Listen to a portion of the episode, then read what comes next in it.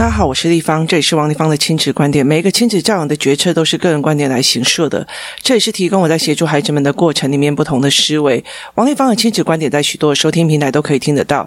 你有任何的问题想跟我们交流，可以在我的粉丝专业跟我联系，或加入我们王丽芳亲子观点来社群，跟一起收听的听众交流。想陪孩子书写跟阅读破关，或加入课程，可以搜寻关关破或生鲜识书的王丽芳线上课程，一起协助孩子们破关哦。今天我们来。来讲一件事情，其实是非常有趣的哦，就是呢，嗯，你对语言你有没有意识到？就是。你对语言，或者是别人对你的语言，其实是有没有思考性的？这就好像是说呢，呃，就像好像棒球齁，那我投手投出了一颗球，你是不是有办法判断它是好球还是坏球？然后，呃，它的背后目的是什么？例如说，我提出了，我就想要让你三坏球保送，所以你要不要挥棒？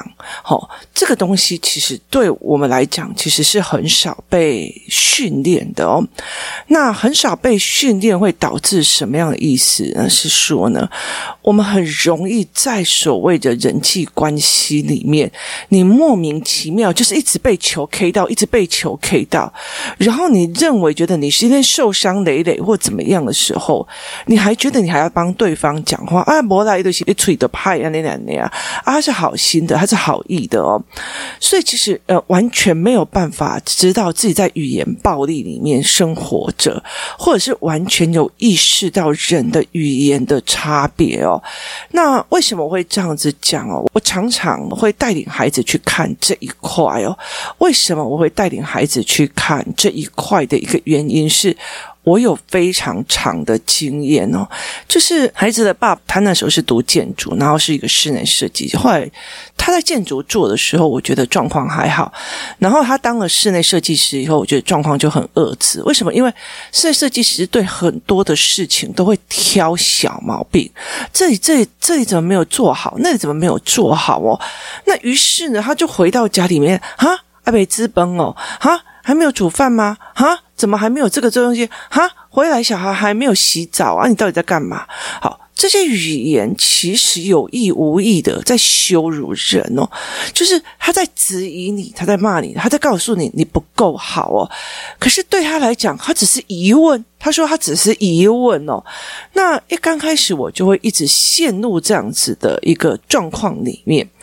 那后来有一天我就爆炸，我就跟他讲说，不要把你在工作职场上面的一些东西拉过来这里，然后来质疑我。如果要是这。样子的话，你觉得那是你的工作？你的工作是室内设计师，不好意思哦，本人哦，可是在立法院做助理的。那我可以当做立法院咨询，你听有意思吗？我可以写咨询稿的，我可以咨询你今天为什么那么晚回来？为什么会怎样？为什么为什么的？好，我所有的咨询稿可以写到非常的透彻。那你要这样子过日子再说。好。所以有时候他如果在让，我就说，如果这样子讲话会让大家更喜欢你，老了还想要跟你在一起，你就尽量讲没有关系哦。所以有时候我会常常刁他这一块哦。可是我也是过了一段非常熬的一个历程，我觉得我真的是。个人主义的呃样貌气势太旺了哦，所以导致他这样子。我其实我觉得我有好像陷入的那个氛围，就是就是感觉忧郁，觉得自己好像做什么都不行。然后后来会马上去找不对啊，这件事情逻辑不对啊，哈。所以我常常会跟很多的孩子讲，逻辑对的，其实呃，他想说别人这样子讲，你为什么不讲他呢？那问题是在于是对我来讲，我里面没有。反驳的逻辑呀，没有反驳的逻辑，我就没有反驳的语言呐。当我没有反驳的语言，我怎么讲出去嘛？所以我的逻辑是，你不要把你工作上的东西拿过来这里质疑我。好，就是你不要把你的职业病拿过来质疑我。那要前提是我知道这个是他的职业病，我知道他就是喜欢碎碎念，我知道这个是他的工作的职业病。好，那他会讲说，那你自然知道我是职业病，我就没有办法改。我就跟他讲说，那你要有职业病，我也要有职业病啊。我的职业病就是对质询啊，我会写质询稿啊，我就会。一直咄咄逼人的质询你，你要吗？我只是没有把我的质询稿的能力拉出来，放在我的婚姻里面而已哦。所以，其实在这整个过程里面，你要有意识知道，他其实在冷暴力，他其实在挑剔，他其实在做一个不合理的挑剔。有些人是。一直要说别人的坏话来告诉我自己，我自己是很好的。所以有很多人，其实我真的觉得说，你真的，呃，在某一个情境里面，如果这个人是就事论事的人的格局，或者是我们就是做事情的人的格局，那他其实就会有一个非常非常大的一个状况，就是。啊、我们这件事情做完就好，没有办法，没有必要批判。可是有些人就是，哦，那你怎么可以这样子？你怎么可以怎样怎样？你怎么可以？你怎么可以这样哦？所以这个东西其实是让我觉得，你有没有意识到这件事情是一件非常非常重要的一件事情哦？那这会避免这一个人哦，有些人读书读到比较厉害的，他可以读很多书，他可以 input 很多东。东西可是问题，他没有整理的能力，没有思辨的能力的时候。他的逻辑会不通，他的逻辑就没有办法通哦。所以有些人说，那他才他卡卡加偏啊，或者他其实读书方法跟思维模式的不一样。好，那他没有办法意识到，他没有东西可以跟书对话，他只是背进去，他是 input。可是问题是，如果你今天要把它输出，那你自己逻辑是对的吗？就是。这个逻辑是对的吗？例如说，像昨天我跟我的小孩去西门町，然后呢，我就问他们说：“哎，你要不要吃什么东西哦？”好，那他们就讲了一句话说：“哦，不用了，妈妈，我现在很饱。”哦，然后我就说：“哦，好，那。”哎，那前面有冰店，哎，我要吃，我要吃，我要吃。我说你刚刚不是说前面那一句“妈妈，我很饱”，然后后面是“我要吃冰”，就这两套的逻辑是一样还是不一样？然后我女儿就笑了，她说：“哎呀，这是不同的味啊！”，所以其实在这整个过程里面，我前句的逻辑跟后句的逻辑，很多的小孩常常并不认为它是相冲突的，他们凭感觉、凭意识、凭那些东西在讲话。我打死再也不要跟你们一。一起去哪里了？然后我就说：“哦，好，那你留下来啊！”你就看到他默默的走在最前面。你了解的意思吗？好，那你刚刚说的话呢？你刚刚说的话呢？就是我打死也不要跟你们去。于是他再没有跟我们去，他走在我们前面去。所以在这整个过程里面，它是一个非常有趣的一个事情哦。我打死也不要吃这种东西，然后大家吃得很开心的时候，诶，为什么你们在吃那种东西不叫我啊？就这个东西是有逻辑跟没有逻辑哦，所以。呃，他们有没有意识到这一件事情哦？那为什么会呃这么的重要的一个原因是在于是，我觉得。我们太多人去被这一件事情所误解，就是有很多的妈妈，她后来其实有点类似精神的躁郁或疾病的时候，是一直在落入这样子的语言系统，或自己的内心的语言系统就是这个样子。不管男生女生都是一样，我就是笨，我就是怎样，我就是怎么样，那就是其实是心理语言系统哦。那我常常会希望我的孩子去意识到这一点，所以其实像我女儿比较。小的时候，我会放很多人的音频，例如说，呃，某些就是，呃，那个时候你如果在看那种什么三 D 电视台呀，或者是明视那些，呃。我就是要跟你抬起，你是安怎安怎对待我，我就是你心不好。那个声音是往上尖的，然后是让人焦躁的，所以他不管在说任何事，你就全身觉得啊扎起来哦。台语的美妙就是呢，啊扎，我不会用中文讲清楚。好，加它的概念的。意思就是他的生平是让你觉得不舒服的，让你觉得不爽的哦。那有些人他的温温的讲话，真的让人家如沐春风哦。所以有些人的话语的模式是不一样的哦。那有些人就会觉得说：“我的天，你衰哦，我就是这么倒霉啦！”诶，你们这些人哦，一天到晚就是来故意的啦，你们就是来怎样啊？你们就怎样？你们就是要打扰我？你们就是怎样？你们就是看我球？好。他的语气里面夹杂了非常多错，都在别人的语言里面哦。所以这个东西对我来讲，就是会马上去看见说，哦，这个人的思维模式是什么？而你不要去跳入他的思维模式哦，他只是要证明我念你是因为我比你好哦。可是事实上不一定啊，你还要搞一个你来哦。所以在这个整个过程里面，他其实是不一定是这样。可是你有没有办法去意识那个语言哦？就是你有没有办法去意识到这样子的状况？那。我觉得这个东西是非常有趣。我有一段时间，我常常会带我的女儿去看哦，这个人的音频怎样，那个人音频怎样。那因为我们以前小时候常常在公园嘛，我就会让她去看我、那个阿嬷的水水的那个音频是怎样，然后给人的感觉又是怎样。他讲的东西本身有道理还是没有道理哦？我常常带我的女儿去做这一块哦。所以其实对我跟我妈妈的冲突或不舒服，以前我常常会觉得，呃，我妈妈就是个坏媳妇，我妈妈就是。一个不好的媳妇哦，因为她把我很爱我的阿嬷，然后丢在那个乡下。可是等到我长大非常大了之后，我才会理解一件事情哦。我犯了一个非常大的错误，就是我认为对我好的他就一定是好人哦。那这个东西在其实，在工作室里面，很多的孩子也是这样。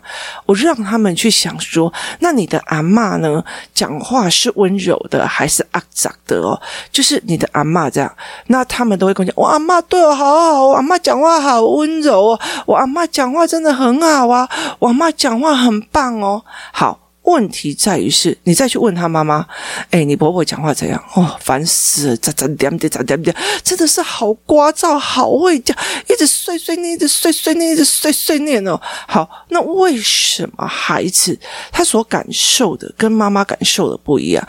其实是因为孩子在感受的过程里面，孩子在感受的过程当中，他认为我阿嬷这样跟我讲话，他是温柔的，他就以为他就是温柔的，但是。问题在于是，阿嬷对不同人会有不一样的哦。阿嬷在对孙娜的时候，哎呦，乖孙的哦，好。可是阿嬷在对媳妇的时候，嘿，那个衣服怎么没有洗？嘿，晒衫那也不晒啦。哎，见面跟他来讲，啊，你他很偷贼啦，你很冲啥哦？他们完全没有办法去意识到，孩子其实是真的要教导他们去看懂这一些，他们才可以去理解。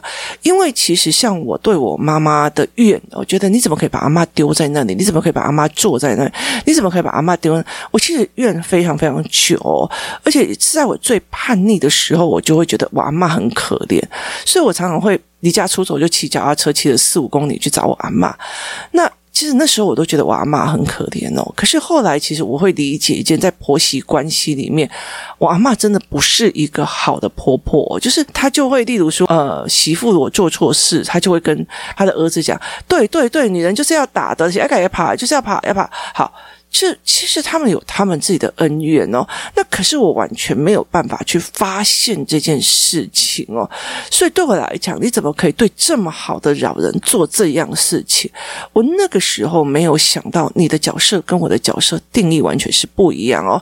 我们教案里面接下来会发角色的这个教案哦，那其实，在不同的角色里面会有不同的概念哦，所以我后来在这整个过程，我就在思维这一块，那。很有趣的一件事情，孩子他其实他没有办法去思维到这一块。那我常常会带孩子去做。那天我在工作室里面工作的时候，有两个小孩过来的。然后那天我刚好在跟工作的人聊天。那我在聊天的过程里面呢，我就跟他讲说：“哎，我最近看了一个 YouTube 哦，然后我不知道我为什么去划到他。那一刚开始呢，呃，因为我们常常会看那种所谓的老屋改建嘛，他写四十年的房子改。建成怎样怎样怎样哦，他就这样子在讲。那非常有趣的一件事情是，很多人都是帮自己改建，就这个人是帮婆婆改建哦，就是他把他婆婆四十年的房子加以整修，然后加以修建这样子哦。那我心里在看这个标题的时候，我就心里在想：你疯了哦！就是你是不是？他卡得赛，你知道吗？你为什么要去干这种白痴事哦？好。接下来我就开始看，然后开始看，一刚开始还有一堆引言嘛，说呃，这八个月之前啊，他们婆婆就去别的地方住啊，然后公公呃跟婆婆就出去啊，然后他们就在讲说，本来公婆说呃，就是过年要去他们家过，那接下来他就说，他如果看到他自己的房子弄得那么漂亮，他一定会舍不得离开这个家。然后我心里在想说，你真的是是疯了哦，为什么不要讲婆婆好了哦？其实像我妈妈，你用做任何的事情，给你考碎之类这样子哦，你做任何的事情就给他考碎姐。可是我觉得我在看这个影片的时候，我就觉得难怪这一个婆婆。是这么的好命哦，就是我觉得难怪他会这么的好命，为什么呢？他一上来就哦，我好久没有回来，我好想这里哦，怎样怎样怎样怎样，然后一进门就说，哎呦，怎么那么贴心啊？哎呦，怎么那么漂亮啊？你们怎么对我这么的好啊？我好感动哦！哎呦，我坐在这里我就不会想出去了啦。哦，这么美的地方，怎么样？怎样？怎样？怎样？他永远都是。感动的语言，然后赞叹的语言，然后感谢的语言哦，那。很有趣的一件事情是，呃，他去看他的厨房。那他厨房，呃，他媳妇有帮他精心做过。所谓的精心做过，就是代表是他把他的收纳也整理好了。例如说，呃，上面放了很多空的收纳盒，然后呃，你可以放绿豆啊、红豆啊，哈。然后呢，最好玩的一件事情，你看得出来，这个婆婆其实是非常非常喜欢做料理的人，她喜欢煮菜的人哦。那这个媳妇就帮他买了全套的锅具煮，而且那个锅具组不是传统式的，它是看起来比较新的那种新款式的锅具组。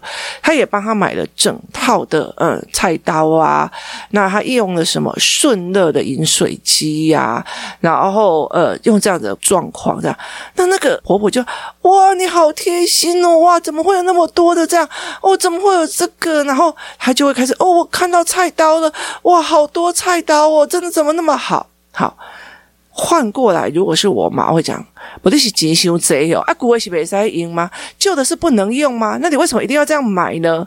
啊，你买这个我不习惯啊，例如顺乐饮水机，哦，这样太好了，我以后就不用晚上起来煮水了，我也不用怎样，我也不用怕忘记关水了，怎么这么好？你们怎么对我这么好？这样子，好。是我妈就会讲啊，这我没要诶啦，这我不会啦，你买这个干嘛啦？哎，是用煮水是不行，是不是？哎呀，你们这些年轻人就是爱花钱，就再怎样？好，对比下来，谁会好命，谁会倒霉？我觉得很多的事情，你在抱怨你的命运的时候，有没有想过，你是一个让你的小孩 easy？一直玩一直游戏或者一直谈的人嘛，然后他就开始这个 YouTube 就一直介绍嘛，包括他就是呃晾衣架，晾衣架它是采用所谓的智能晾衣架，智能晾衣架就是按一个，然后呃衣架就往下下来了，然后往下下来要碰到你的头，它就会再往上一个，它就不会压到你。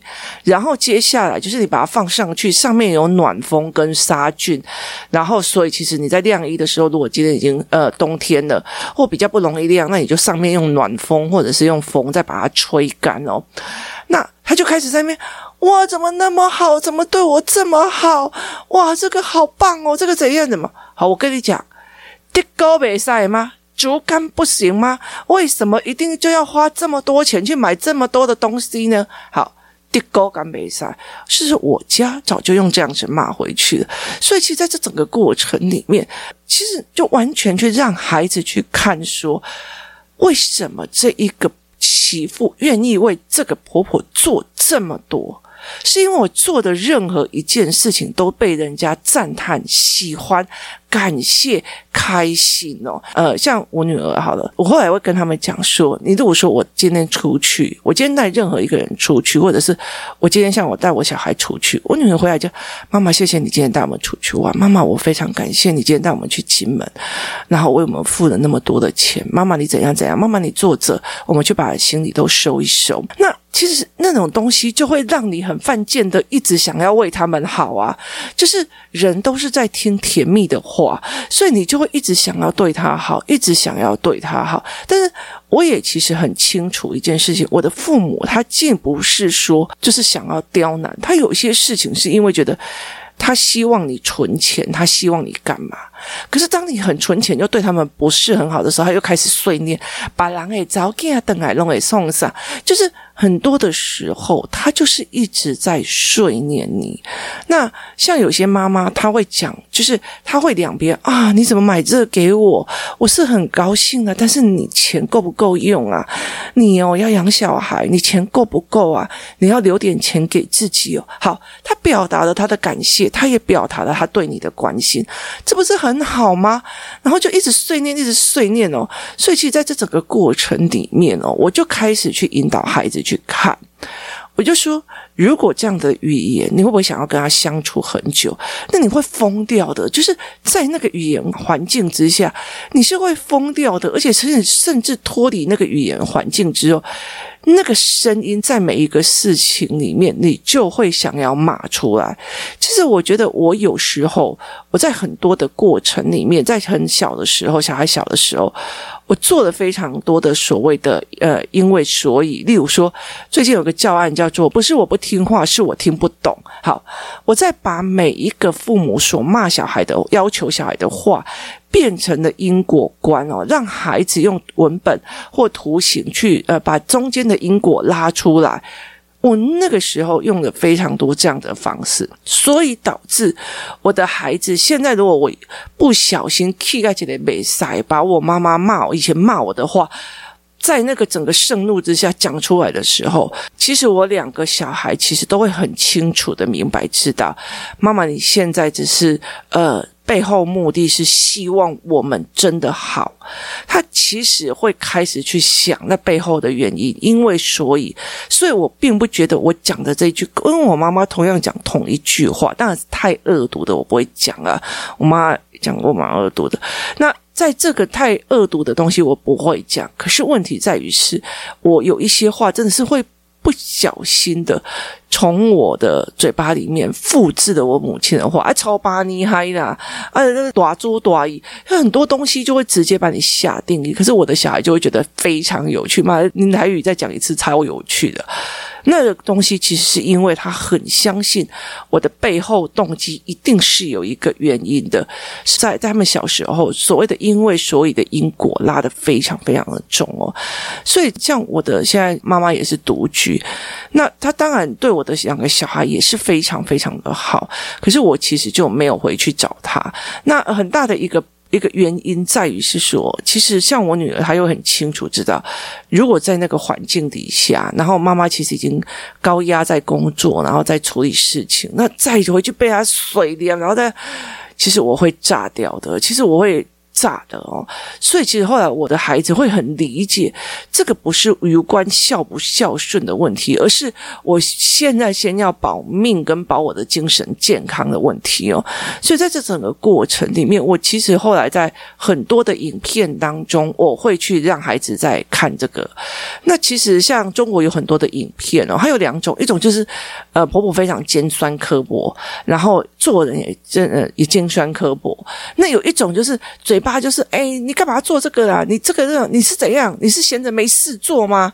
哎，女孩子怎么可以做这个？然后他就 Q 一走，就是。他的行为是爱你的，可是他的嘴巴是犯贱的，就是嘴巴就一直要水你，一直要骂，一直要干嘛？可是他人是好的，那所以其实我常会觉得，你一定要这样说话吗？就是你一定要这样说话吗？这样子的东西哦，你做的好意也被打折扣了。所以其实对我来讲，我常常会想到这一块哦。所以呃，我们慢慢的在家里面，因为一直在看这种语言的差别性，然后语言导致的命运的差别性哦，所以其实像呃爸爸，就是孩子的爸爸，会在那边讲话随便干嘛有的没有的时候，我会马上逻辑打回去哦，然后要不然就是他们两个逻辑已经很清楚了哦。例如说，小孩在写作业的时候，然后呃，爸爸好像看到我来了，他就骂他两句，然后小孩就说：“你不要因为我妈来了，你要假装你有在教我，所以又先骂我两句哦。你这样子其实是不对的哦，你该教就要教哦。”所以他马上看清楚，那两句骂并不是真的在骂他，是因为。我来了，他看到我，然后他赶快把手机拿下，本来在划手机，于是他就骂他，赶快写啦！哦，那骂不是真的在骂他，赶快写，是真的在骂给我看的。当你可以去看到背后的东西，这是对我的小孩来讲，他已经看到了这个爸爸的动机，而不是你干嘛骂我啦？你为什么骂我？我就是烂啦！你是怎样？好。这个概念就会有差别，所以我常常在很多的过程里面带领的孩子去听这一块，听那种语言后面的意思哦。其实我觉得有些人他常我的小孩怎么怎么样，我的小孩就是他的那个控制欲用出来的音频真的是让人很不舒服。其实我觉得哦，有时候我常常会觉得说。如果我今天头顶上有一个摄影机，然后可以把他所有的父母的相处弄下来，有时候真的是用第三者的角色去看自己怎么在教小孩的，其实是蛮有趣的。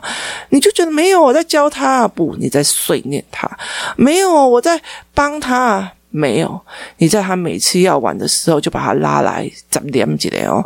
其实他真的是。不是真的在叫他，因为他的眼神里面根本对你就是一个翻白眼的不耐烦哦。